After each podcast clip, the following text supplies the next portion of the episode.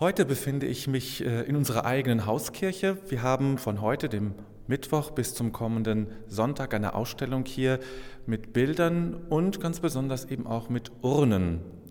Und hier in der Hauskirche stehen schon fünf Stelen. Auf diesen Stelen befinden sich Urnen, nicht nur Urnen, das werden wir gleich sicherlich noch erfahren, aber im Wesentlichen sind es Urnen aus Holz. Also nicht diese übliche Form, wie sie viele vielleicht kennen, sondern aus Holz. Und neben mir steht Frau Gundermann, die diese Urnen gestaltet hat und hier ausstellt. Frau Gundermann, wie kommt man dazu, Urnen zu gestalten, Urnen zu machen, aus Holz zu machen? Ja, vor einigen Jahren ist mein Vater gestorben, Fritz Gundermann. Er war Maler und ein starker Mensch. Und als wir im Bestattungsinstitut gesehen haben, was dort angeboten wird, also nicht nur an Urnen, sondern auch Generalkleidung für den Sarg äh, oder auch äh, die betenden Hände von Dürer auf dem Sarg, war klar, dass wir das nicht so für passend fanden für unseren Vater. Und dann haben wir gesagt, wir machen möglichst viel selbst. Äh, wie ist Ihr eigener Weg gewesen, dahin zu kommen? Also jetzt, das war persönliche, der persönliche Hintergrund. Wie kommen Sie zum Holz? Wie kommen Sie zum Holzhandwerk?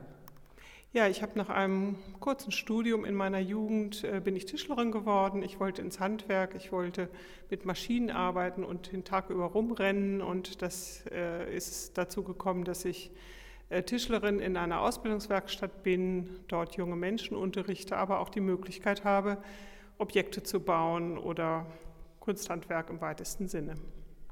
Was sagen Ihnen diese Urnen? Sie haben Urnen auch, glaube ich, in Ihrer Werkstatt stehen. Was, was bedeutet das für Sie? Ja, seit diesem Erlebnis mit meinem Vater, äh, was ich als sehr beglückend, sehr ruhig und sehr konkret erlebt habe, habe ich erstmal einige Urnen gebaut, nur so, weil dieser Weg des Schaffens unglaublich viel Spaß gemacht hat, wenn man das so sagen kann. Dann hat es sich ergeben, dass Menschen, die nachgefragt haben, zwei Menschen haben sie auch als etwas anderes verwendet, als Tragegefäß, als Brotkasten.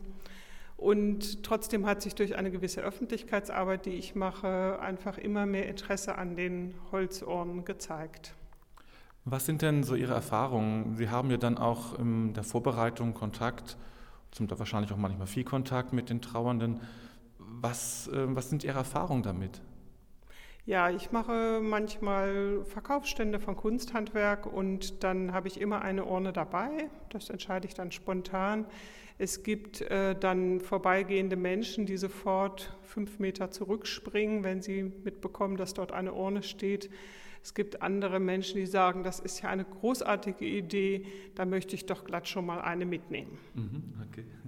Welche Bedeutung kann denn so eine Urne, so eine auch gestaltete Urne, die also jetzt nicht 0815 ist, Sie haben ja schon im Grunde darauf angesprochen, was kann also so eine gestaltete Urne im Prozess, im Trauerprozess bedeuten? Was kann das kann das was bewirken? Kann das, helf, kann das Trauenden helfen?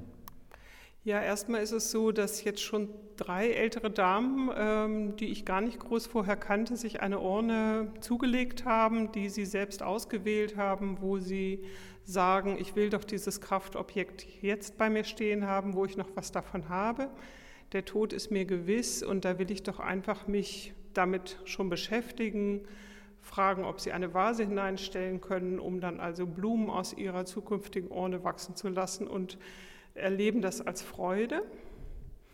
Und in einem anderen Fall habe ich mit Angehörigen eine Urne bauen dürfen. Das war ein ganz toller Prozess. Zwei junge Männer, 35 und 45, haben für ihren Vater eine Urne gestaltet.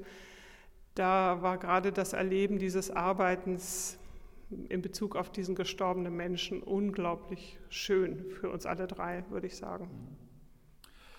Ähm, ich sehe hier also äh, fünf verschiedene Gefäße. Eins ist ein bisschen besonders, das andere kann man schon erahnen, dass es Urnen sind von der Größe und von der Grundform. Es ist eins, das ist anders, das ist so nach oben geöffnet wie eine Schale, wie eine Knospe. Darunter ist nochmal so eine geometrische Figur. Die sind miteinander verbunden, sodass da man da etwas reinstellen könnte oder was rein ja, rein rieseln könnte. Was, was ist das für ein Teil? Ja, bevor ich zum Urnenbau gekommen bin, habe ich mich schon aus Leidenschaft mit geometrischen Formen äh, beschäftigt. Äh, dieses Objekt, was Sie ansprechen, das ist unten ein Dodekaeder, ein Zwölfflächner mit fünfseitigen Flächen. Und darauf ist ein Ausschnitt eines Rompen-Triakontaeders. Das ist ein 30-Flächner. Das ist an sich meine große Leidenschaft, vielleicht sogar schon immer.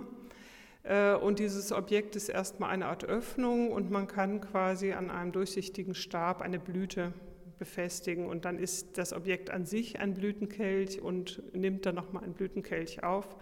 Für mich ist das Objekt sehr schön und ich habe es in meinem Alltag bei uns zu Hause auch stehen. Mhm. Wissen Sie schon, wie Ihre eigene Urne aussehen soll?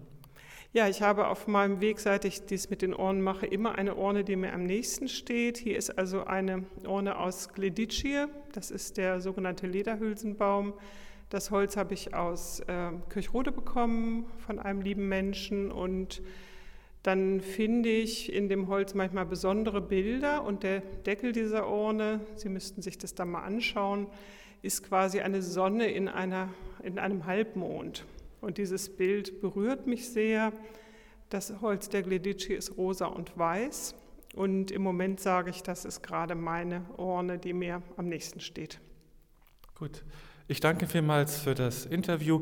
Die Ausstellung zusammen auch mit den Bildern ähm, kann jeweils eine halbe Stunde vor unseren Gottesdiensten besucht werden oder eben nach Vereinbarung. Wir haben heute Abend eine Veranstaltung um 19.30 Uhr hier und ähm, dann am kommenden Sonntag noch um 19.30 Uhr eine Abschlussveranstaltung. Und es gibt noch etwas zu sagen. Frau Gundermann? Ja, ich wollte gerne noch was zu den Bildern sagen. Es sind äh, Ölbilder von Sergei Tihomirov, ein russischer Künstler, der äh, vor allem für diese Ausstellung Himmelsleitern zeigt. Mhm.